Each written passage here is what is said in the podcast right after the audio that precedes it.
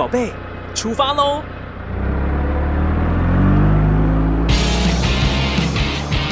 亲子加油站，帮您加满教养正能量。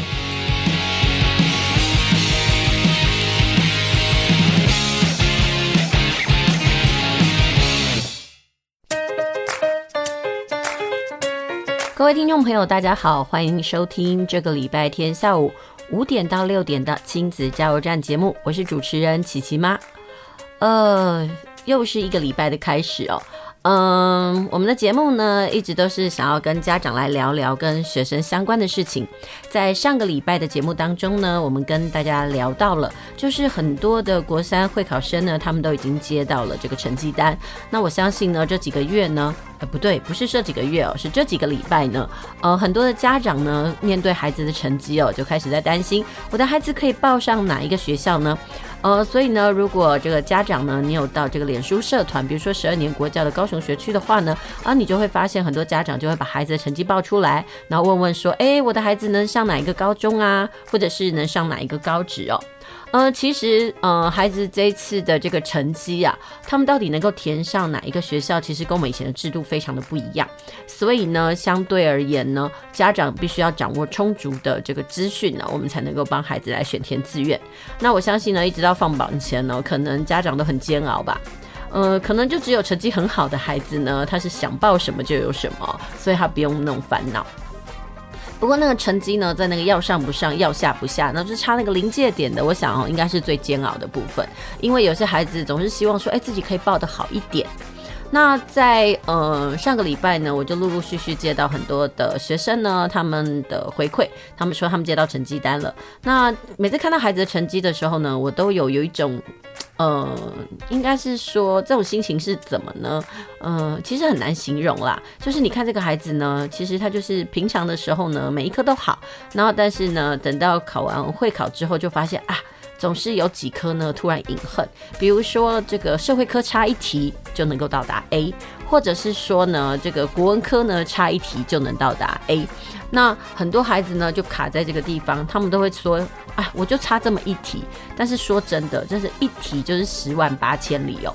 呃，比如说你拿到 A 等级跟 B 等级的孩子呢，这个分数就不一样。拿到 A 就只差一题，你可能就掉了两分哦。哦，那个总分呢就有差别哦。所以这个部分呢，每次考完的时候呢，其实就是验收孩子呢这三年的学习成果。当然考试呢不能说是一试定终身啦，但是这也可以看得出来孩子在这个国中阶段呢，他学习的状况是什么。当然呢，也有一些家。长会为自己的孩子找借口啦，找理由。但是不管怎么样，我们都说，其实考完才是最重要的。因为你要上什么样子的学校，其实那只是一个学习的历程。那重点是你怎么在升上了高中、高职或五专之后呢，好好规划你的下一个阶段。呃，其实不要一直去怨叹说，哎，自己考得不好啦，或怎么样。因为毕竟那已经是事实了嘛。我们应该把眼光呢往前看。那这个礼拜呢，想要跟大家介绍两本书。那一本呢，其实是听子天下的杂志。然后另外一本呢，其实不能算是一本。另外一个我们要介绍的呢，是关于这个国小的世子。那到底我今天要介绍的这两套的这个书哦，跟杂志到底有什么关联性？其实它是关系到孩子的读跟写的问题哦。我相信在这一段时间，其实讲实话，我们停课停了快一个月哦。那我相信家长应该都很崩溃。有些家长呢，呃，又再次的印证了自己的孩子其实真的不是念书的料。怎么说呢？嗯、就是他发现呢，孩子在这个荧幕前呢，线上课的时候呢，不是东摸西摸就开视窗。然后说到这种线上课认不认真这件事情，我真的觉得功效失效有很大的差别哦。然后还有，其实也关系到老师怎么样的按表操课。那其实我就会问很多小孩，就说：哎，那你们学校上课的状况怎么样啦？有些孩子是告诉我说：哎，就是学校几堂课，他们的线上课就几堂课。那有些呢是真的是看老师啦，可能就是早上两堂啦，或下午两堂。那作业的话呢，其实真的就是老师催老师的，然后学生要不要交呢？就是学生的事。那如果呢，平常呢，你就把孩子的这个课业啊，呃，都外包的话，那你自己可能没有什么在处理的话，那这段时间呢，可能对呃外包的家长来讲呢，可能就是所谓的痛苦跟考验，因为你会发现啊，孩子要交作业啊，怎么这么多？然后孩子写字状况怎么这么差？然后孩子学习状况怎么问题一大堆？那其实我觉得这段时间哈，你都会觉得好像时间在轮回哦。你去回顾一下这个我们去年，好像去年的这段时间呢，我们也是卡在这个状况哦。不过今年好像好一些些，至少呢。呃，我们孩子可能还是可以回到学校去考期末考啊。不过还是有很多家长呢，因为担心疫情关系，尤其是国小的学生、哦，呃，家长呢很早就帮孩子请假，就请到了学期末。说真的，疫情还是很诡谲，然后死亡率呢是以我们没有办法预估的这个想象在增长哦。虽然呢，大家说这个高原期已经慢慢的趋缓哦，不过讲实话。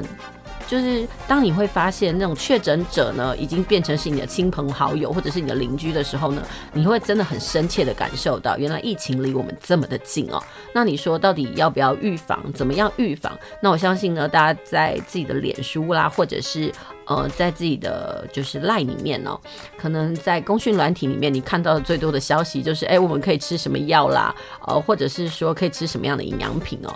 那我就觉得说，其实在不同的时候呢，就不。同的这个呃灾难财呃可能会抢一波，但是不管怎么样，我真的觉得每一个国民哦，我们应该要做到的事情就是我们要资讯分辨的能力哦。那在这今天呢，我所要推荐的这个亲子天下的这个呃刊物呢，还有这个里面呢，它一些单元呢，它就有提到这个部分的事情。不过呢，在正式开始我们的节目之前呢。照例呢，我们还是跟一开始跟听众朋友先聊聊嘛。那接下来呢，我们先听首歌，轻松一下，再来进行我们的今日说书。大家来读册，囡仔要学习，爸母嘛爱做回来。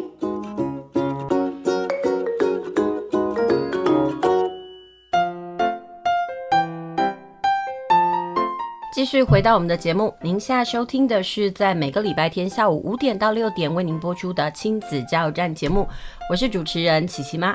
呃，这段的节目呢，我们想要跟大家来聊聊，呃，六月份初刊的《亲子天下》杂志哦。呃，这次的主题叫《分心世代读写力提升指南》。呃，在这本杂志里面呢，它其实一开始就提到了。呃，全球的挑战是什么呢？就是现在的孩子呢，因为网络发达，他们可以算是这个网络摇篮的一群哦。呃，其实，在他们可能幼小阶段还不认识字的时候呢，他们已经学会用三 C 产品。你说，哎，这怎么使用？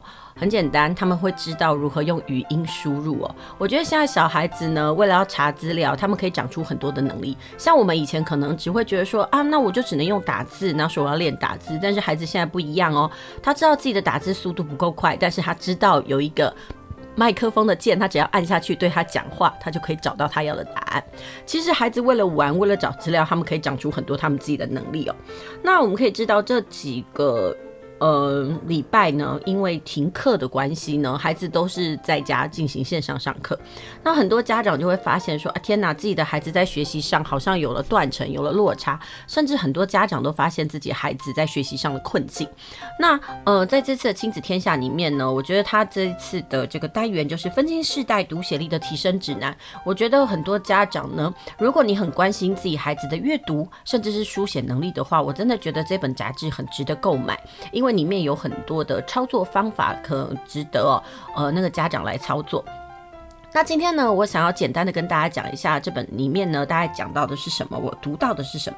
比如说，他一开始就提到了现在的全球化的这个影响，然后还有网络时代的影响。现在孩子呢，在网络上呢，他们可能呃，大部分在使用上呢，都是只看影音不看书，或者是说他们只会 Po 文，但是却不会写作。意思就是说啊，他们的议题啦，甚至他们的表达都变得非常的浅碟，甚至是这个呃，非常的短。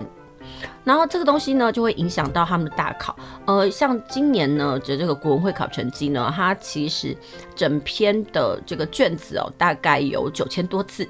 那这个东西呢，虽然题数变少了，但是题目呃这个字数没有变。那这个东西就反映到一件事情，意思就是题目的题干说明变长了。那如果这个孩子呢，平常呢，他就不爱看书，他甚至不爱看长文，甚至他每次看到长文呢，他就眼神发散，然后放空，然后抓不到重点的。话，那讲实话，他就是在这一群呃读写浪潮中失落的一群。那所以呢，在亲子天下这次出的这个怎么样去抢救孩子的读写力这个部分呢？他说，其实家长要关注的意思就是在于我们要先。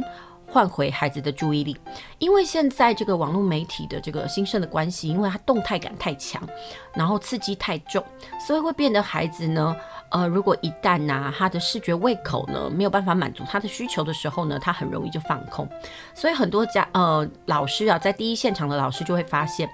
呃，通常线上课之后再回到这个教室哦，他们要花好长好长的时间呢，才能够抓回孩子的专注力。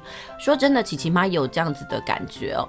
说真的，我们嗯、线上课呢，从去年疫情开始爆发，大规模的爆发，然后我们在。呃，让孩子呢在家停课不停学之后呢，我们已经操作过一轮。那其实到了今年已经算是第二轮。那不管是线上的 Meet 上课啦，或者是老师用不同的这个媒介呢来上课呢，其实孩子已经开始熟悉了，甚至孩子的驾驭能力比我们还好。但是也衍生出来了很多的状况，意思就是说，诶，老师要怎么样来抓住孩子的专注力？以前呢，孩子都可以在课堂上，然后用听的，然后就可以理解老师在讲什么。但是呢，现在外力没有了，孩子自己一个人在家的时候呢，就会产生很多的问题，就是没有人可以管他们，然后甚至孩子要做什么事情呢，也没有办，呃，家长也没有办法监控。所以呢，应运而生的是，现在可能有些家长呢想说，哎，那我要怎么办？我要上班呐。于是呢，这几呃礼拜哦，应该是这个。居家的这个监视器卖得特别好啊，呃，虽然我们会说，哎，这样好像是，嗯，剥夺了孩子的隐私哦，但是没办法，因为他们还小，然后家长又没有办法看顾，又怕孩子呢在这一波的浪潮当中呢失落，所以他就不得不做这件事情。那，呃，在那个亲子天下这一次的这个周刊里面，他就讲到。呃，第一要务就是在这个 3C 摇篮的这个时代里面，我们怎么样去唤醒他们的学习力呢？第一个要务就是必须跟孩子的专注力来打仗。那第二个的部分就是说，哎，孩子要培养的就是他们的这个数位的这个阅读能力。我们讲常讲哦，我们好像比较关注的都是在这个呃读本啦，或者是文字的部分。但是这几年呢，因为开始呢已经强调了这个。呃，资讯素养。那在为了要在资讯时代具有竞争力，学校学生呢就必须要发展新的技能，尤其是这个高层次的数位阅读理解能力哦。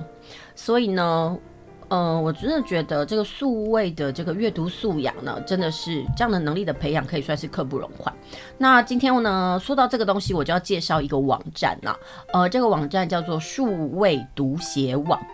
嗯、我我觉得很多孩子呢，他们在呃停课这段时间呢，应该说我们会出现两个双峰现象，一个是把网络当做是休闲娱乐的孩子，还有另外一群的孩子是把网络当做是他们的学习帮手，这两个就差很多哦。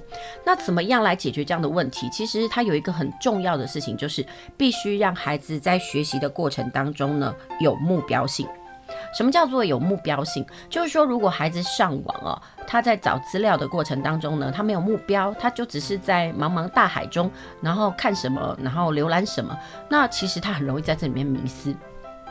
呃，在亲子天下里面的这个杂志里面，他有提到一件事情哦，在疫情之下呢，对全球的影响力是什么呢？答案是学习损失。我想很多人可能会提到学习损失这件事情，可能不是很了解哦。其实，在联合国教科文组织、还有联合国儿童基金会和世界银行呢，他们在去年底的调查报告中就指出哦，因为疫情停课啊，已经造成了严重的学习损失，就学习的品质和质量都下滑了。原本。本呢，十五岁青少年应该有的学习水准，因为在疫情的冲击之下呢，呃，发展中的国家损失了超过百分之三十，而已发展国家也下滑了百分之十七到二十。那更不用说是经济能力处于后半的孩子，可能因为这样的学习损失，他们每三个人当中有一个人就可能找不到工作。这种东西呢，嗯，怎么讲？你你会说？它可能是单一的吗？不对，它是一种全球化的那种状态。嗯，其实你会说，哎，可是又不是只有我家的小孩受到这样的缺损啊，这是全世界的。但是不要忘记，我们的世代是这样子轮替。如果这是一个全球化的一个影响的话，那其实对我们整个的未来有很大的影响哦。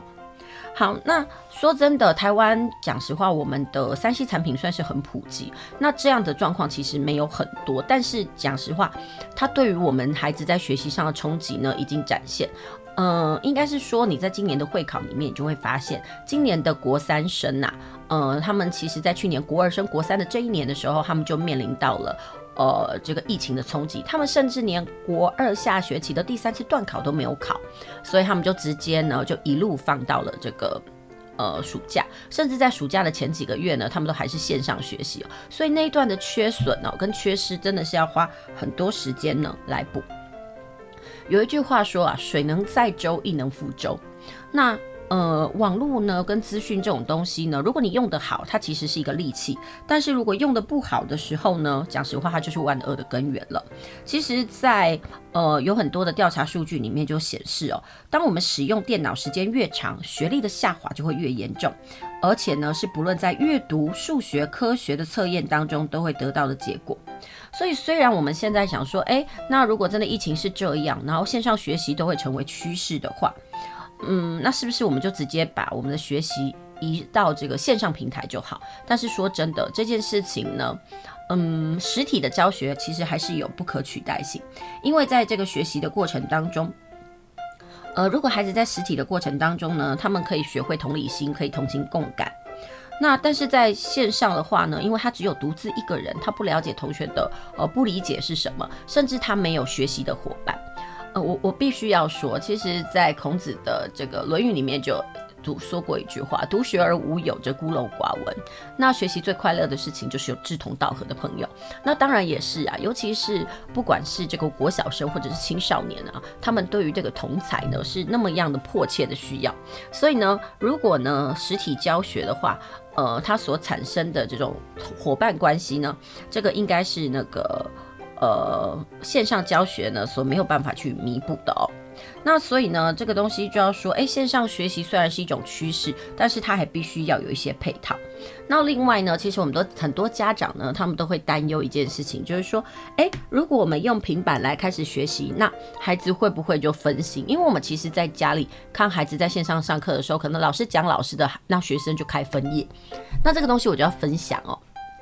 呃，因为在这一段时间呢，很多孩子的学习风格可能是需要有伙伴、有同学的。那有些孩子呢，他本来就是自己做自己的事情。其实每个孩子的学习风格都不一样。但是呢，琪琪妈就有一个朋友，他们家的女儿呢，其实是很喜欢实体上课的。也就是因为在呃家里上课太久了呢，他产生了情绪上的低落，因为他会发现他的努力，或者是说他都没有人跟他互动。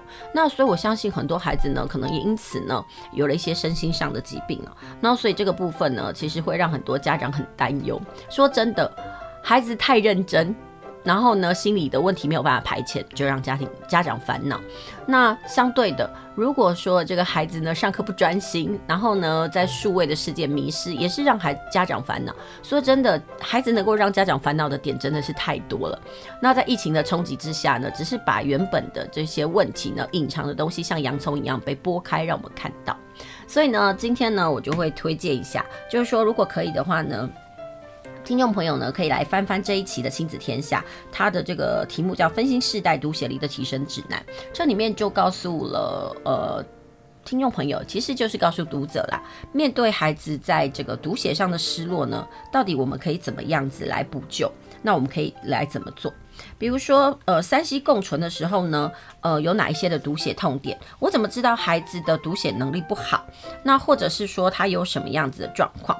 呃，在这本杂志里面呢，它其实就有呃一个测验，就是让家长呢自己去分析一下自己的孩子呢，呃，他在什么样的阶段，然后他在这个阶段里面呢，他到底呢有没有符合这个阶段该有的期待？那讲实话，他这里怎么分呢？他这里就分为大概是幼稚园到小二的阶段，然后来中年级的阶段，然后还有高年级的阶段，然后接下来就是国中阶段。然后呢，它这个不同的年段呢，它都有不同的阅读目标。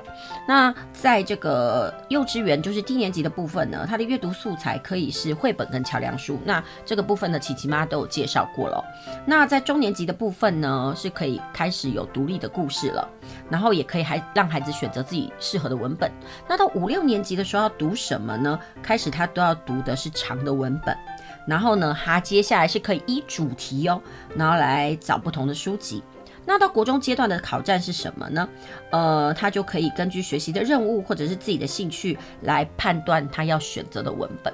那说真的，这个都是循序渐进的。如果他在这个学习的过程当中呢，缺失的话，他可能在跨下一个阶段呢就会有问题。那在阅读策略的部分呢，其实在低年级的孩子，呃的策略是希望孩子可以安静的聆听，然后呢可以回答主要角色的问题，甚至可以重述故事。而在中年级的部分呢，就是开始要朗读喽。那如果孩子可以朗读的话，呢就代表说孩子的识字率呢，呃，已经有一定的基础了。然后另外，接下来孩子可以问的问题就是多元了一点。像低年级的孩子，他你可以问他说，哎，比如说三只小猪里面，呃的故事主角是谁呀？他知道是三只小猪，然后还有大野狼。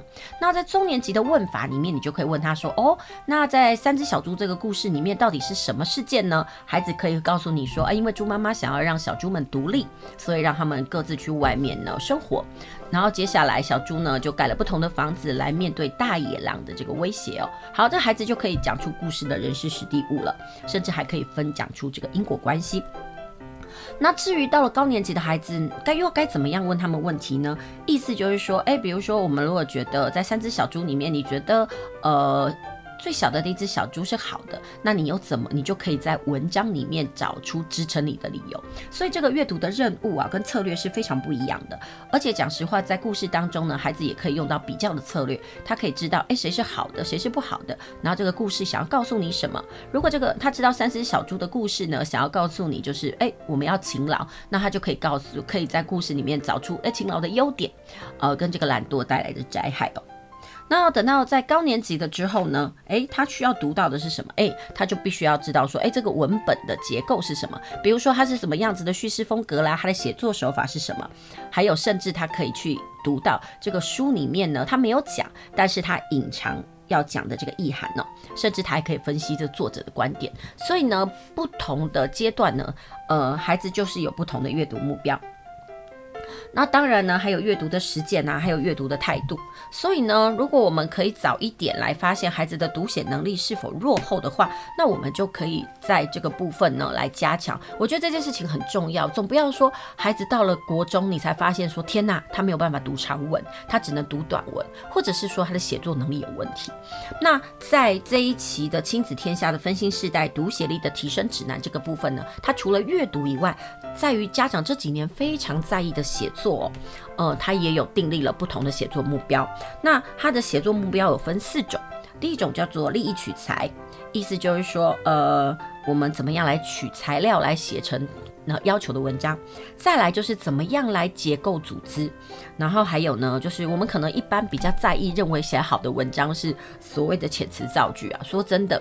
这件事情真的不是这么一回事，呃，这个就回溯到，哎，我们这一次的会考啊，有一个孩子，他在五科里面的都是 C，也就是说都是带补救带加强的，但是他的作文进来写了六级分，因为呢，他写了他生命的故事，他写说他怎么样务农，他怎么样来，呃，在农业的过程当中，务农的过程当中呢，有他的人生体悟，所以这种东西会让我们想到一件事哦，成绩好跟写作那能力不必然是挂上等号。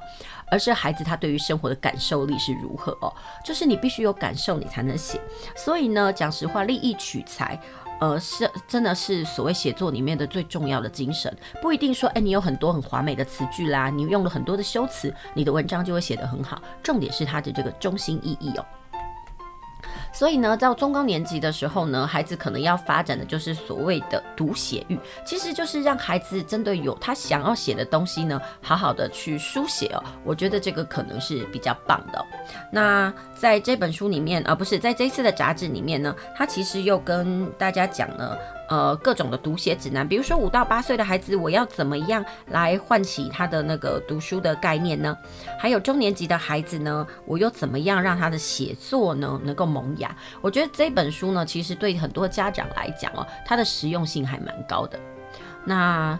呃，这就是我今天呢要为大家介绍，就是《亲子天下》的这本杂志。我个人觉得这本杂志它的主题，这些主题还不错，也就是因为这样，所以我特别买下来。那我看完了之后，我觉得说，哎，其实很多家长在这几年呢，对于孩子的阅读啦，还有写作呢，其实都有迫切的需要，但是又不知道怎么样去协助孩子，所以我就觉得《亲子天下》这次的杂志呢，非常值得推荐给大家。那我们等一下，我们先休息一下，我们等一下再回来。接下来呢，我也想为大家推荐什么呢？我想要推荐的是适合低年级孩子来阅读的书。呃，那那本书呢，其实比较像是桥梁书，而且它有工具性的意义哦。那这书是什么呢？其实就是怎么样用童谣的方式来扩展孩子的识字率。好，那我们先休息一下，我们等一下再回来。继续回到我们的节目，您现在收听的是在每个礼拜天下午五点到六点为您播出一个小时的亲子加油站节目，我是主持人琪琪妈。今天的节目呢，我们主要是为大家介绍书籍哦。不过在前一阶段的节目呢，我们为大家介绍的是六月份出刊的《亲子天下》杂志哦。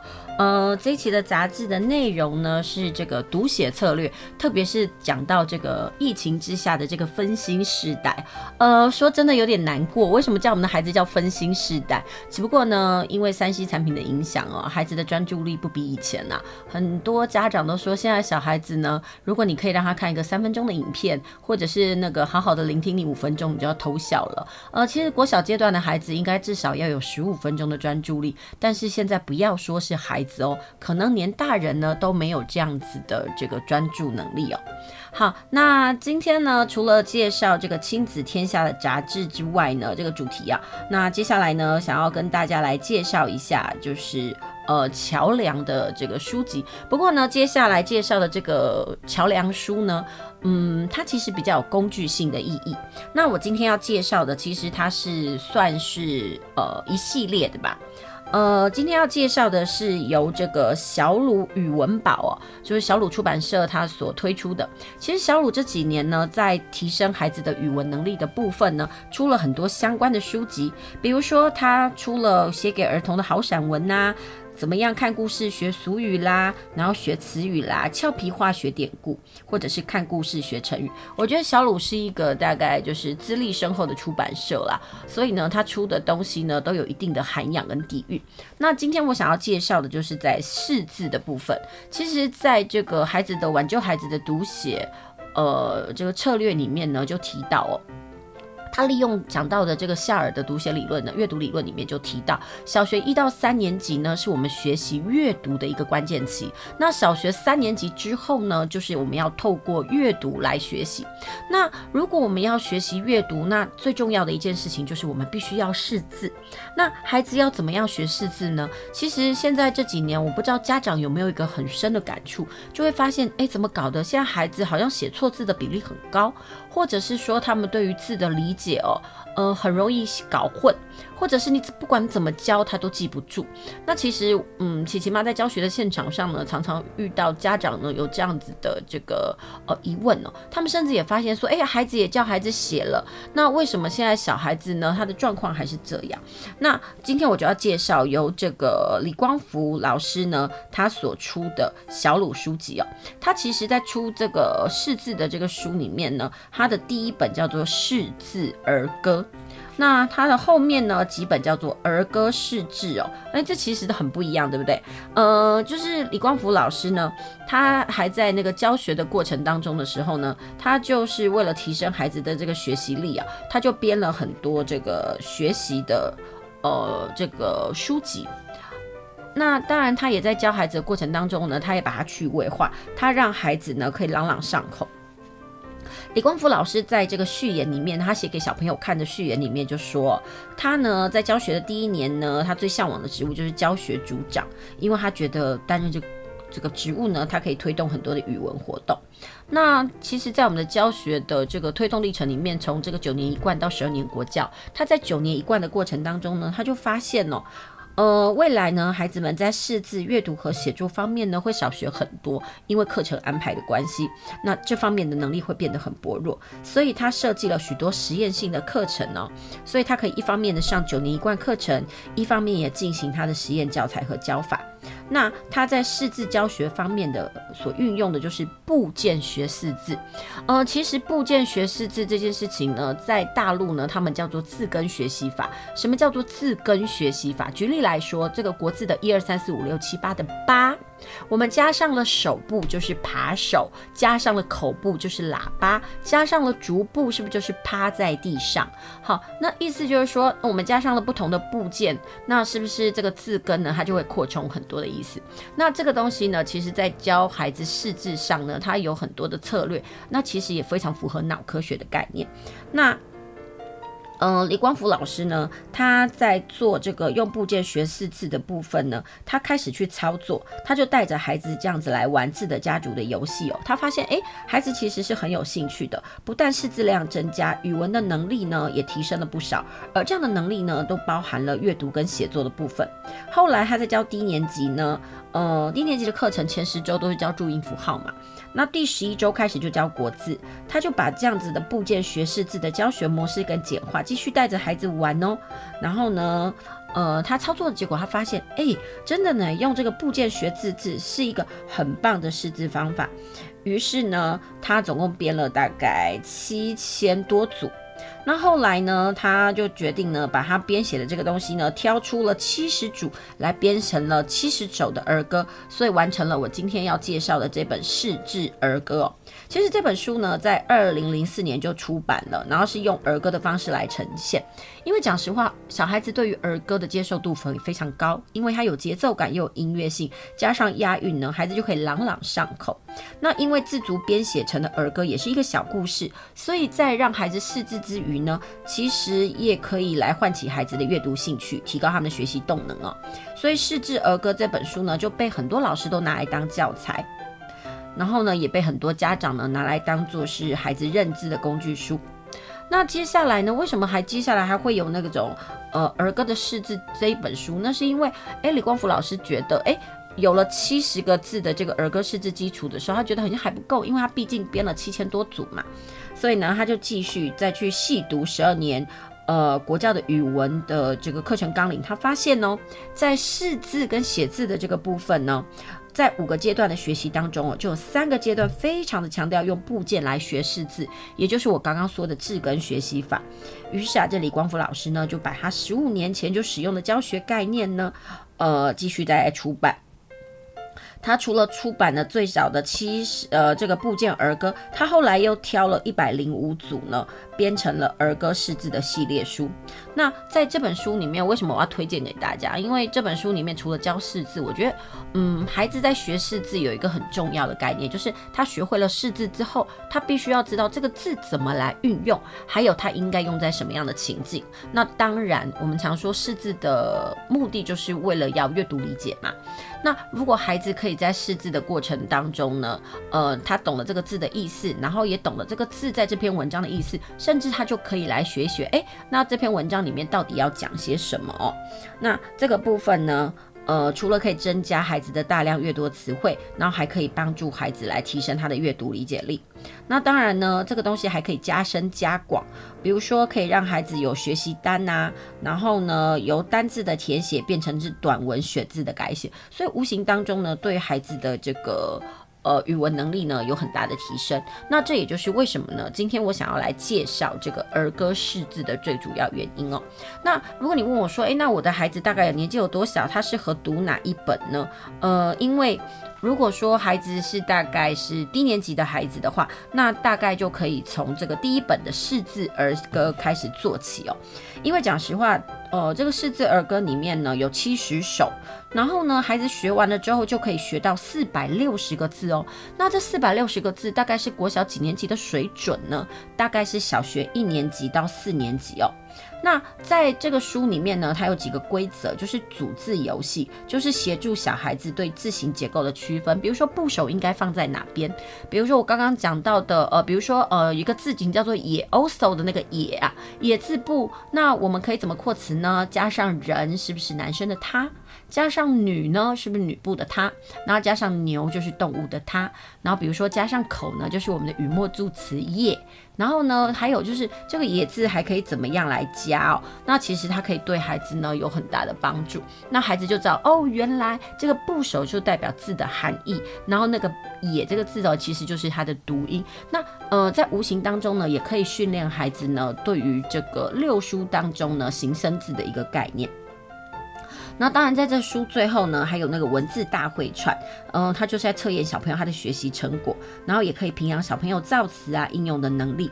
那很多家长都说，那如果这本工具书，然后有没有答案呢？有些家长就会想说，嗯，我可能就是跟着走，然后他有没有标准答案？所以呢，在书的最后呢，其实这个作者李光福老师呢，他也安排了很多的这个答案呢在后面呢，然后其实大家就可以，其实家长在操作上呢就不用害怕。那所以呢，这就是今天呢，我想要介绍给大家的这个识字的这个基础书哦。那不过呢，我们先休息一下，我们等一下再回来。因为讲实话，在小鲁的出的这个识字书里面呢，除了这种工具性意义的，当然它有故事续写的这个部分。那我们先休息一下，我等一下呢再来介绍一下关于识字的书籍，或者是说在辨别错别字的这个部分呢，还有什么可以推荐给我们孩子的。继续回到我们的节目哦，您现在收听的是 FM 九九点五 New Radio 云端新广播电台，在每个礼拜天的下午五点到六点为您播出的亲子加油站节目，我是主持人琪琪妈。在前两阶段的节目呢，嗯、我们分别介绍了就是六月份的亲子天下杂志哦，呃，还有这个呃两本呢关于这个识字的这个呃书籍。嗯、那接下来呢，我们要介绍的是一本桥梁书。不过这本桥梁书呢，它的呃内容呢，也是跟这个错别字有关。嗯、在刚刚上一阶段的节目介绍的是如何来识字，用这个部件呐、也就是我们所谓的字竹的这个方式啊，字根的方式来认字。然后呢，其实只有七十首的儿歌呢，孩子可以认识到了那个四百多个字哦。所以呢，这是推荐给那个听众朋友的。如果家里面有那种小学一年级到四年级的孩子啊，他常常写错字，或者是说他在写字的时候呢，没有办法记忆，其实这种识字儿歌其实可以帮助他们。然后接下来呢，我们要介绍的呢，一样是小鲁出版社的，呃，所出版的这有两本为一集的这个书籍哦，呃，这个故事，那这本书呢是奇闻妙语童话小镇中的错别字商店街。那呃这几年呢，琪琪妈发现哦，现在小孩子写错别字的状况越来越严重。其实不是说是小孩诶，呃，其实在我们的这个报章媒体啦，或者是网络上面呐，甚至在我们生活当中呢，常常就有所谓的错字的情况发生。但错字这个东西呢，有时候如果写得不好的话呢，可能真是会闹出笑话来。那这本书呢，它很特别，它其实是跳脱了很传统的这种制式化的错别字教材哦，它用的是所谓的文学性的这种呃书写方式，利用童话，还有鲜明的角色，还有这种很透过比喻的这个语句呢，还有这个充满想象力的情节呢，来勾勒出一个呃奇闻妙语的童话小镇。那在这个小镇里面呢，很可爱，就是它的商店街竟然错字连篇哦。那大家就可以想想看哦，如果到一条商店街沿路都是错字，那可能会发生什么样子的尴尬的事情呢？那这就是今天呢，为什么想要介绍给大家的这一本书。那这本书呢，很适合七岁到十岁的小孩呢独立来阅读。那这本书的特色是，除了是这个趣味的童话以外，然后在书的后面呢，还有这个错别字考验。然后呢，其实就是让孩子呢化身成这个商店街的成员，然后一起来找出错别字。然后这个东西呢，也会搭配了十二年国教的课纲哦，核心素养的功夫来练习哦。那其实很多错别字呢，在我们的修辞里面呢，就是双关，谐音双关，那或者是谐义双关。所以在呃阅读这个。这本书的过程当中呢，孩子也可以学到这样的那个修辞技巧。那另外呢，作者他还有一个巧思，他就是希望在这个书里面呢，培养孩子的公民素养，还有媒体识读力。其实他就说，在这个商店里面，有时候商店难免会遇到 OK 嘛，那遇到 OK 的时候该怎么办呢？还有就是在媒体上面总会有以讹传讹的状况，或者是那种群体霸凌的状况，又该怎么做呢？他也是希望说，透过这个书籍呢，引导孩子学会思辨哦，避免呢别人说什么他们就是什么哦。呃，所以这本书呢，除了有故事性，然后还有这个四字，还有错别字的辨别以外呢，它其实还有这种儿童的这个。戏剧性，因为呢，这个作者谢宏文呢，他本来就是这个华语世界少数的儿童剧评人哦，他经常在看这个儿童剧，然后并且做评评哦，所以在他的文学作品里面呢，通常可以看到这种儿儿童剧场的这个影子在。那在这本书里面，其实有很多的老师呢，呃，来建议他们觉得说，诶。在批改孩子的这个作业过程当中呢，常常有一些错别字，但是孩子并不了解为什么。如果可以透过这种阅读的方式，用故事的方式，嗯，来呈现这种错别字造成的困扰的话呢，那孩子呢，嗯，就会在学习的过程当中比较有感一点点。那同时也可以可以理解一下，哎，什么叫做故意的错误？比如说，就像是这个双关啦。那这个书其实很可爱哦。这本书一翻开呢，就会被这个呃目次所吸引。像一般的人来，一般的书呢，它就是可能就是呃目次就是很条列分明这样，但是它是用这个弯曲的小路带领哦，让孩子好像是走入到了一个童话世界的一种感觉。那另外呢，这个书里面其实还有很多的提问，情节也可以提问。所以在看这本书的过程当中，如果呢可以亲子共读，然后一边读，然后一边来提问的话，其实就可以收到作者呢，呃，在写这本书的另外一个目的，他就希望呢能够透过。呃，共读跟思考，然后来提升就是国民的这个智能哦。他说，避免呢我们成为一个低智商、低思考啊啊，或者是说呢多抱怨的一个社会。所以呢，在这本书里面，其实都有作者他的这个设计的巧思。那这就是今天呢我们要介绍给大家，特别是非常适合低年级的孩子来阅读哦。那你如果说它是桥梁书，我觉得它的字又比一般的桥梁书再多一点点，所以呢还蛮适合小二跟小三的孩子来。来读，其实我觉得小三的孩子来读的时候也差不多。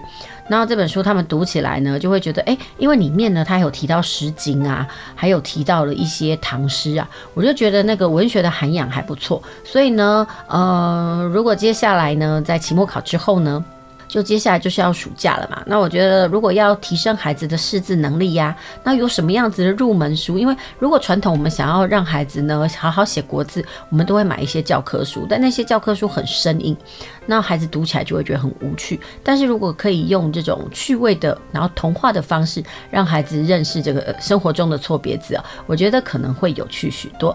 那今天呢，为大家介绍的书籍呢，就到这边。那也希望你喜欢我们今天的节目。下周同一时间，别忘了继续锁定 FM 九九点五 New Radio 云端新广播电台，在五点到六点为您播出的亲子加油站节目。我们下周空中再会喽。